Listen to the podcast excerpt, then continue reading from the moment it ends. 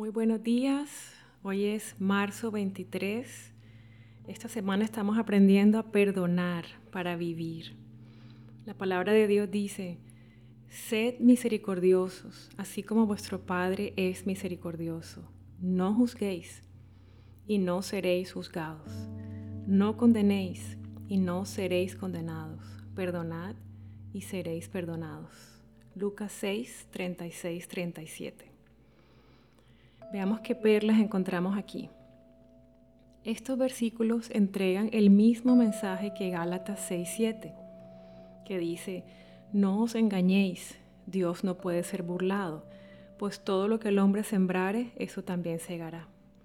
Es increíble cómo cuando fallamos todos pedimos perdón y añoramos con toda nuestra fuerza ser perdonados. Sin embargo, cuando somos nosotros los ofendidos, nos cuesta perdonar, no perdonamos. O si perdonamos, normalmente nos tomamos un buen tiempo mientras esperamos que el otro sufra un poco, ¿verdad? ¿Suena familiar? Hoy la palabra de Dios nos llama a sembrar bien, a sembrar misericordia, gracia y perdón, en lugar de juicio y condenación.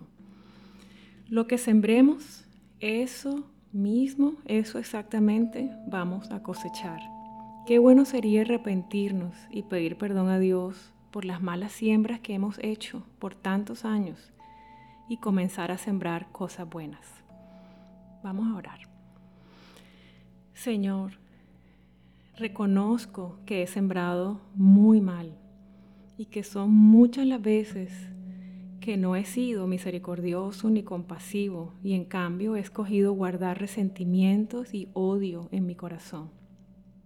Hoy te pido perdón porque he jugado a ser juez y a ser Dios sobre la vida de los demás y no he entregado a otros la gracia y el perdón que tú me has dado a mí.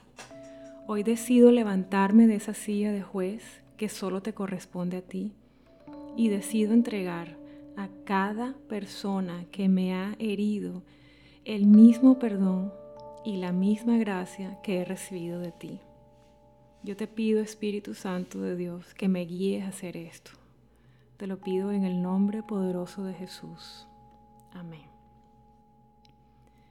Y como reto de este día, quiero decirte que el mejor regalo que te puedes dar a ti mismo es perdonar a los que te han herido. Continúa haciendo el ejercicio de la silla vacía. No te canses de perdonar porque tú eres el gran beneficiario. Perdona a cada persona, una persona a la vez, una ofensa a la vez. Evita decir, te perdono por todo lo que hiciste. Al contrario, menciona una por una de las heridas, una por una de las emociones que te causaron y perdona de manera específica. Hazlo de corazón con el perdón que tú has recibido. Que Dios te bendiga que tengas un día precioso, repleto de milagros y bendiciones.